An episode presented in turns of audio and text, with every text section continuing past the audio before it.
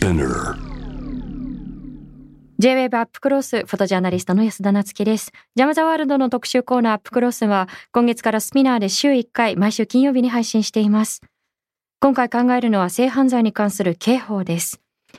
4月の12日、法務省の性犯罪に関する刑事法検討会が行われ、これまでの議論をまとめた報告書案が公表されました。議論は15回行われたものの、多くの論点で意見が分かれています。性犯罪の被害者をこれ以上作らないために刑法をどう見直す必要があるのか弁護士の寺町東子さんと一緒に考えていきたいと思います寺町さんよろしくお願いいたします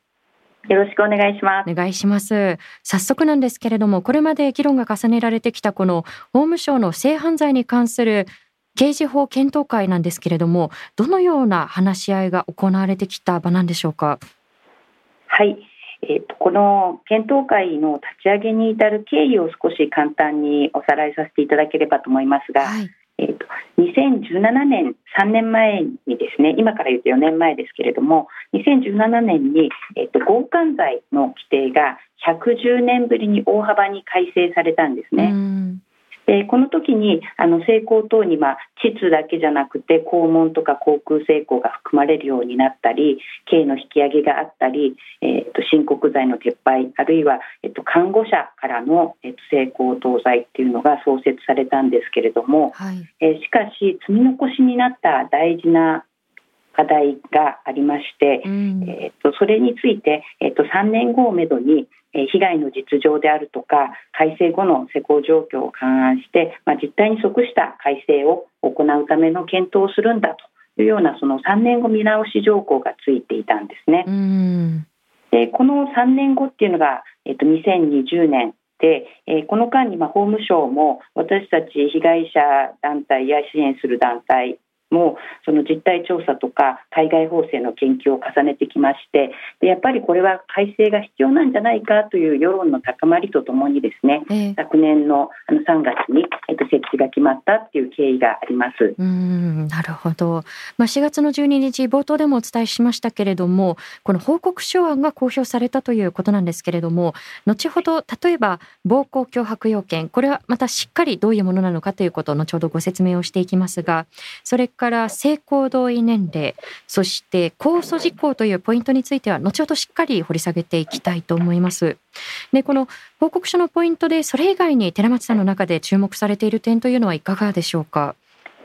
そうですねあの検討会は非常にあの多岐にわたる論点をあの議論してきました。うんえーえっと、今おっしゃった以外で言いますとあの実態法といって何が罪になるのかを定める、えー法の論点としまして、えっと、強制性交等罪の対象となる行為の範囲っていうのがあの議論になっています。ええこれはあの現行法ですとあの男性器の挿入だけが強制性交等罪の対象なんですけれども、うん。男性器以外でもですね、えーっと例えば、えーっと手指とか体の一部を膣とか肛門に挿入する行為であるとか、うん。あるいは物を挿入する行為であるとか、えーっとそのえー被害者の側から見たときに、えーっと被害の重さとして、えーっと強制性交男性器の挿入と変わらないようなものがあるんじゃないかということで、えっと、これはあの主に LGBTQ の方々からのあの指摘が結構ある部分なんですけれども、ええ。ここについてもあのかなり、えっと、深い議論がなされています。うん、なるほど。あの今おっしゃったように、これまでそのまあ犯罪の刑法の対象とされてきた被害のまあ暴力の形というのが非常にこう範疇狭かったものが、うん暴力は暴力であると、それがどんなセクシャリティであっても、やはりこう限定的な形でなくても、それは暴力として認められるべきだというそういった議論が重ねられてきたということでしょうか？そうですねあの行為者の側から見た行為に着目してたのが従来の刑法だとすると、被害者の側から見た被害の重さとそういうところに着目して、えー、性犯罪の範囲を見直していこうというあの視点が一つ含まれているんじゃないかと思います。なるほど。あの今おっしゃったその被害者からの視点でという意味では、もう一つ私の中で着目をしている点があるんですけれども、あの例えばその夫婦間の性暴力ですね。あのこれまではやはりまあ家庭の中の問題でしょうということでどうしても見過ごしがちだったもの、見過ごされがちだったものですけれども、ここにやはりこう着目されての議論も重ねられてきたといういうことなんでしょうか？そうですね。あの配偶者間で、えー、強制性交等罪が成立するっていうことはむしろ法律家の中では当たり前のことだっていうふうに考えられていたんですけれども、うん、えーと、世の中では、えーと、交際している彼氏彼女関係とかにあるとかあるいは、えーと、婚姻している夫婦であるとかっていうとそのことだけでですね包括的にいつでもえー、性交渉に応じなきゃいけないんじゃないかっていうような、えー、社会通念っていうんですかねがあのあるように思います。でやはりそうじゃなくて、えっと、夫婦間であってもあるいは交際しているパートナー間であっても、えっと、その時その時で相手の同意がなかったらそれは違法なんだよということをあの明示していく明記していく方がいいだろうということについてはあの議論が一致したところですうんあの今寺町さんがおっしゃってくださったこの同意がなければ暴力であるというところにもつながってくると思うんですけれども非常にこう大きな焦点となっているのが暴行脅迫要件と呼ばれる要件ですね。ねこれ耳慣れない方もいらっしゃると思うんですけれどもこの暴行脅迫要件というのがどういったものなのかということからまず伺えますでしょうか。はい、えーと、現在、えーと、日本の刑法ではですね、えーと、相手の意思に反する性行為があっただけでは、えー、処罰の対象とはなっていないように見えるそういうえ条文の文言になっています。それは、えっと、暴行または脅迫を用いてとかあるいは、えっと、心神喪失皇居不能の状態に乗じてとかそういう状態にしてとかですね、はい、そういう要件が加わった時に初めて処罰の対象になるんですよというふうに読めるようなそういう文言になっています。えそれはあまりにも狭いんじゃないかというようなところでですねここが大きな焦点になっています。そのあまりにも狭いんではないかという議論これまでも重ねられてきたと思うんですけれども先ほど触れていただいた2017年のまあ、改正の時ですね。性犯罪に関するその刑法というのが110年ぶりに改正された際にもこの暴行脅迫要件というのは残されてしまったわけですよね。それは一体どうしてなのかその背景いかがでしょう？そうですね。あの刑法学者の人たちもえーと、性犯罪の処罰の本質処罰規定のその本質っていうのが、えー、被害者が同意してないにもかかわらず性行為を行うことにあるんだというところは、えーと一致してるんですね。なんですけれどもそのじゃあ被害者が同意していないっていうことを加害者行為者がですねどうやって認識するのかっていうその行為者の側の視点に立った時に、えっと、暴行とか脅迫とかを用いればそれは当然相手が同意じゃなくて無理やりやってるっていうことが行為者にも分かるでしょうと。いうその不同意の帳票現れとしての暴行脅迫要件が必要なんだっていう考え方をしていました。で2017年の改正までのですね議論の中ではあのこの暴行脅迫要件を、えー、まあ、裁判例によっては非常に緩やかに解釈することによって、えーと、例えば通常の成功でもあるような押し倒すとかいう行為をですね暴行っていうふうに捉えて処罰しているような判例もありますので、えー、それでその不同意の事案っていうのは適切に処罰されてるんだっていうのが、まあ、刑法学者や、えーと、裁判所、検察庁のその実務家の人たちの意見だったんですね。なんですけれどもあの2019年の3月に、えーと、性犯罪の無罪判決が立て続けに報道されましたよね。そうですねあのフラワーデモのきっかにきっかけにもなったようなことでしたよね。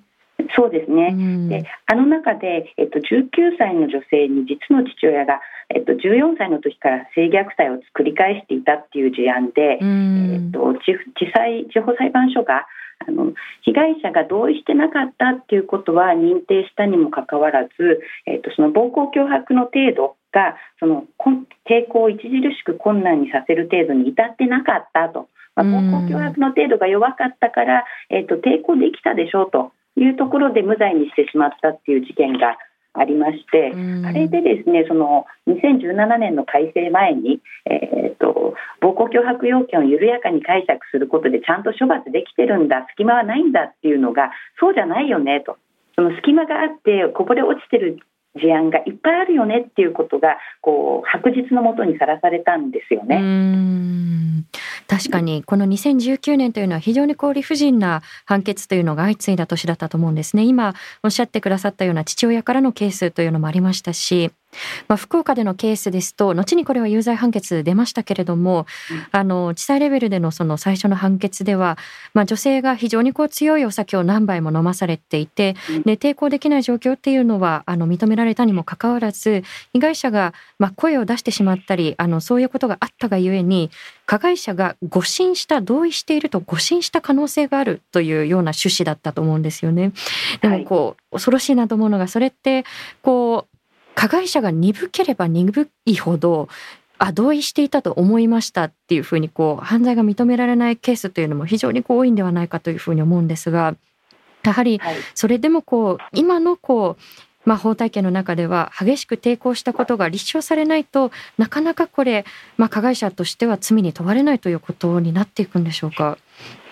そうですね、うん、あのやっぱりその暴行脅迫とか心神喪失とかその皇居不能不能ですから、うん、あの不能って、えーと、全くできないっていうふうに読むのが国語的な意味ですよね。うん、だからその暴行脅迫心神喪失皇居不能をいかに緩やかに解釈しても緩やかに解釈する人とそうじゃない人文字通りに解釈する人っていうのでこう隙間がたくさんできてしまうっていう現状があるっていうことが、まあ、あの明らかになったと思うんですね。だからそこがその警察で被害届を受理してもらえないとか、えっと、検察で不起訴になってしまうとかでたまたまあの起訴してもらえた時にも、えっと、無罪になってしまうとかいう形でこうたくさんのこうこぼれ落ちてる被害があるっていうことが、まあ、分かってきて。でそこについてこう文言をちゃんと、えー、明確にして埋めていこうっていうような議論が今なされています。なるほど。あの今聞いてくださっている皆様この暴行脅迫要件に加えて寺松さんがおっしゃっているこの公挙不能というものなんですけれども抵抗の項に拒否の拒で公挙不能ということですね。あのそういった厳しいハードルが課されてきたというこうケースがあるわけですけれども例えばその海外を見てみると例えばこうした暴行脅迫要件のようなルールがあるのかその国によっては不同意性交自体を犯罪にしているという国もあると思うんですけれども海外の事例というのはいかがでしょう？そうですね。あの海外もあの暴行脅迫要件的なものがある国が多かったんですね。なんですけれどもあの国際的な動きの中でその女性に対する暴力を撤廃しようとかあるいはまあ最近ですとその女性に対するだけじゃなくてジェンダーベースドバイオレンスっていうふうに呼んでますけれども、えー、性をあの性をベースにした、えっと、暴力っていうことでそれをあのなくしていきましょうっていうことがあのすごく言われるようになっていろんな条約ができたりとかですね、えー、してきましてそういう中で海外もですね同意があるかないかっていうところにフォーカスした、えー、刑法に、えーと、改正していくっていうことがあのヨーロッパやアメリカでもあの州ごとにアメリカ違いますけれども、あの法改正があのどんどん続いてきてるっていう状況にあります。なるほど。そうした海外の事例もこうまあ鑑みながらこうした法改正を見ていく必要があると思うんですけれども、えそれから2つ目に私自身も非常にこう気になっているところなんですけれども、性交同意年齢ですね。この性交同意年齢というのはどういったものなのかということ、現行のルールはどうなっているのかということまず伺えますでしょうか？はい、えっと、性交同意年齢っていうのは、えっと、被害者の側が同意をしていたとしても、えー、行為が性行為があったこと自体で、えー、罪に問うというその絶対的な処罰年齢なんですね。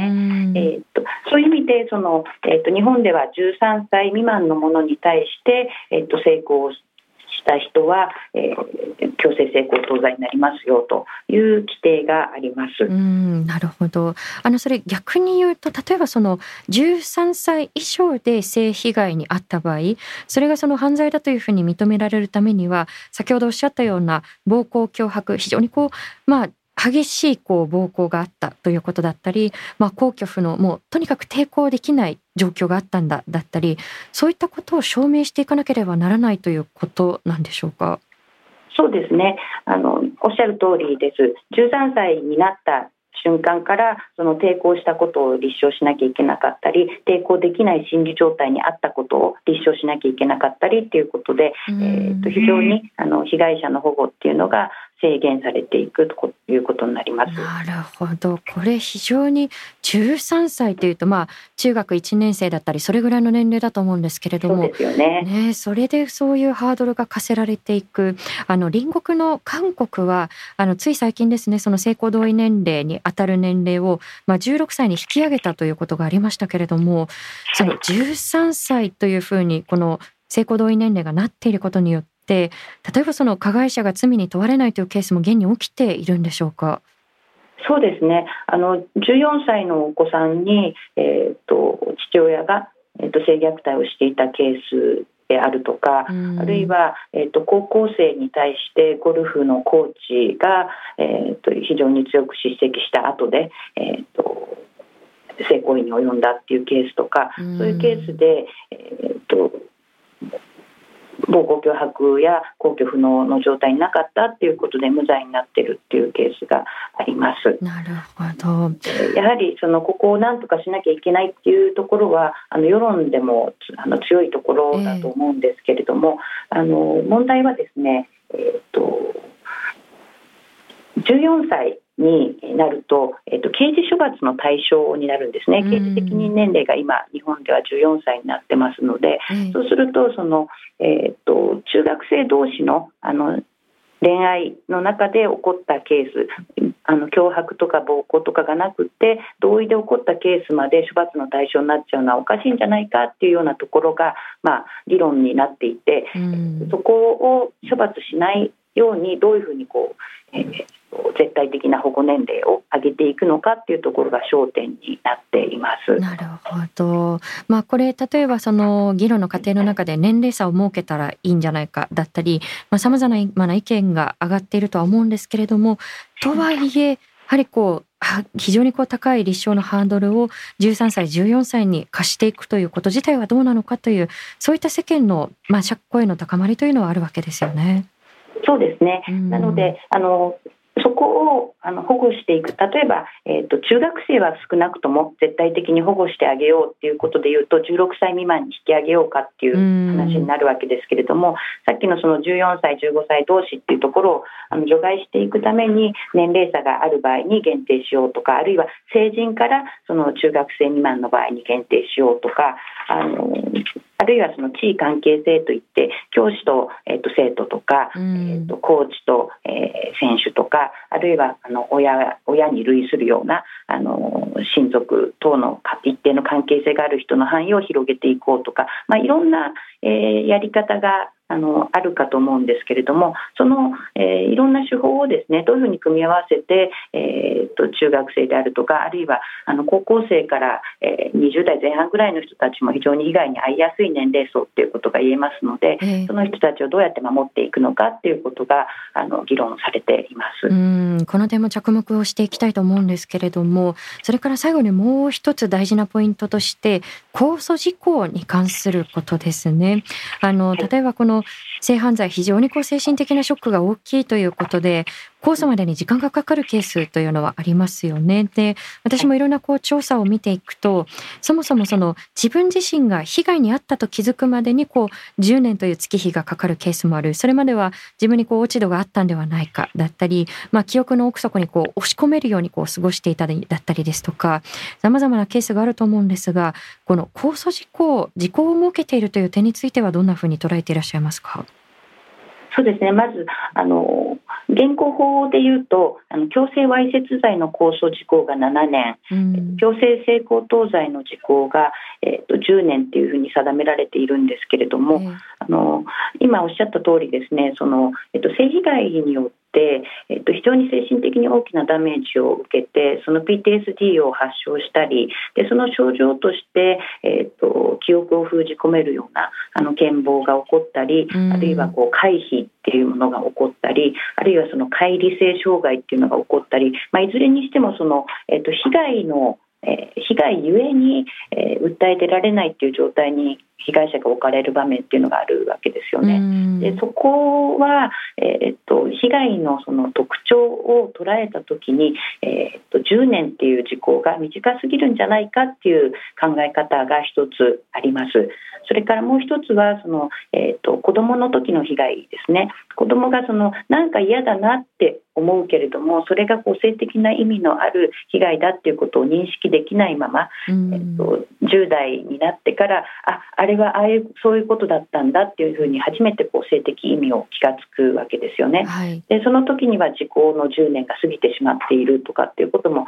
ありますのでその起算点を子どもの場合には成人するまで起算点を遅らせるあのストップさせるっていうようなこともあの一つの方法として考えられています。なるほどその、まあ、子どもの場合はその起算点をということなんですけれども大人の場合はその控訴事項というのはどのように変えられようという議論があるんでしょうか？そうですねここはあの必ずしも意見の一致を見ていない部分ではあるんですけれども、えー、あのえっと、起算点を25歳とか30歳とかある程度その大人になって自立して自分でこう被害を訴え出られるようになるまでストップしようっていう考え方が一つあります。えっと、ドイツなんかが取ってるのが25歳までストップするっていう考え方なんですけれども、えー、あるいは、えっと、期間自体をですねその10年ではなくてそういう性被害の特質にのっとって20年とか30年とかに伸ばしていきましょうっていうそういう考え方もあります。国によってそれをミックスさせて被害救済に資するようにしているっていうことになります。なるほど。あの先ほどご指摘いただいた通り被害に遭ったと気づくまであるいは声を上げられる段階になるまで非常にこう時間がかかるものですのであのこの点もどのような議論が重ねられているのかということを注意深く見ていきたいと思うんですが他にもその意見がま割れているといいますか争点になっている点としては例えばその地位だったり関係性を悪用した性行為の処罰ですよね。でこの、まあ、地位関係性を利用した性行為の、まあ、性犯罪というのはあり得るんだという判決が隣国の韓国で出たことなんかがありましたけれどもこの点については寺松さんどんなふうに捉えてらっしゃいますか？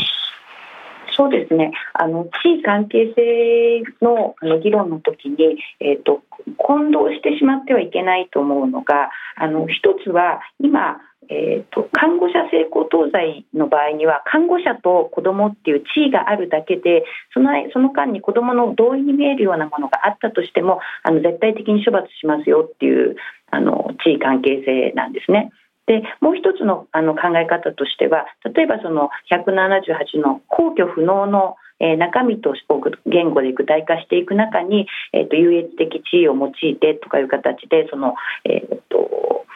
優越的地位を用いたかどうかについて解釈できるようなあの相対的な処罰ができるようにしていくっていうような考え方アプローチと両方があります。ええ、その中でですねその子どもが被害者の場合とそれから障害がある人がに対してその、えーと、施設の職員とかがその地位を用いてっていう場合についてはあの何らかの、えーと、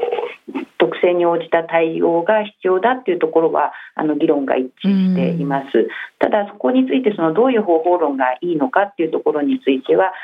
さまざまな手段が挙げられてるっていう現状にあります。なるほどあの今の、えーお話にも深く関わってくるところだとは思うんですけれども例えばこの不同意性交、まあ、不同意であってそこでまあ性行為をすること自体を犯罪にしこうしていこうという声を上げていくとやはりこう冤罪の可能性はどうするんだっていう声が必ず上がってくると思うんですよね。でもちろんどんな事件でもその冤罪の可能性というのはあるわけなんですけれどもあえてあのお聞きするとすればこういった声に対しては寺町さんどんなふうに捉えていらっしゃいますか？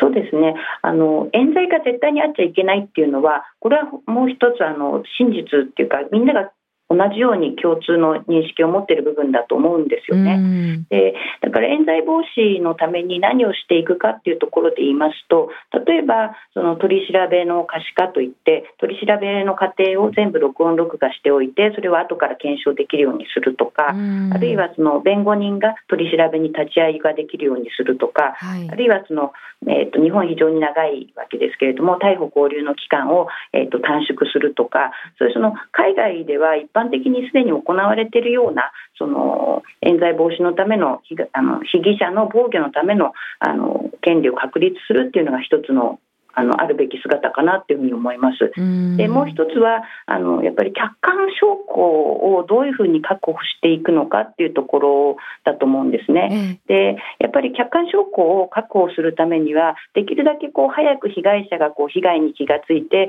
えー、被害を申し出てでそしてその防犯カメラの映像であるとかあるいはその体についている体液をあの証拠採取するであるとかそういうその、えっと、客観証拠をあのきちんと取れるようにしていくっていうことも非常に重要だと思ってます。でそのためにはやっぱり被害者に、えっと、何が被害なのかっていうことがちゃんと伝わるあの自分の意思に反してたらそれは被害なんだよっていうことがみんなのコンセンサスになるそしてさらにそこからあの被害をあの申し出るそのワンストップ支援センターが24時間どこにでもあるとか、あるいはそこでちゃんと精神的な支援やあの証拠採取が受けられるとかそういう体制を整備していくっていうのもあの冤罪を防いでいく上でも非常に大事なことなのかなとています確かにこの客観証拠の問題で言うと例えばその警察に本当にこう勇気を持って申し出て自分の被害をこう申告しても、まあ、そこでその、まあ、意に反するようなこう対応をされてしまったりですとか、まあ、それ自体がそのセカンドレイプになってしまったっていう声も触れたことが私自身もあるんですよね。うん、やはりこう被害をこう申告しやすいようなこう環境をどれだけこう特にこの公的資金を使ってこう整備していくかっていうことがますます問われてきますよね。そうですね。うん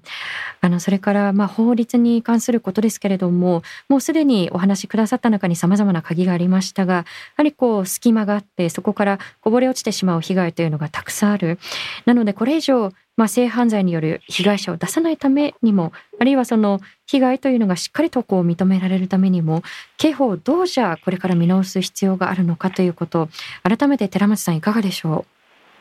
そうですねあのやっぱり処罰の本質がその同意がない性行為は処罰されるべきだっていうところにあるんだっていうそのコンセンサスがみんなの中に国民みんなの中にですねできていくっていうことがあの一つ第一だと思います。でその上でその同意って何なんだろうかっていうことをあの私たち法律家だけじゃなくてですね、えっと、一般の人がえーと、日常生活の中でこれって同意だよね？とかこれって同意じゃないよね？っていうことがこうカジュアルに語られていく。そしてみんなのこうコンセンサスができていくっていうことがあの非常に重要じゃないかなと思っています。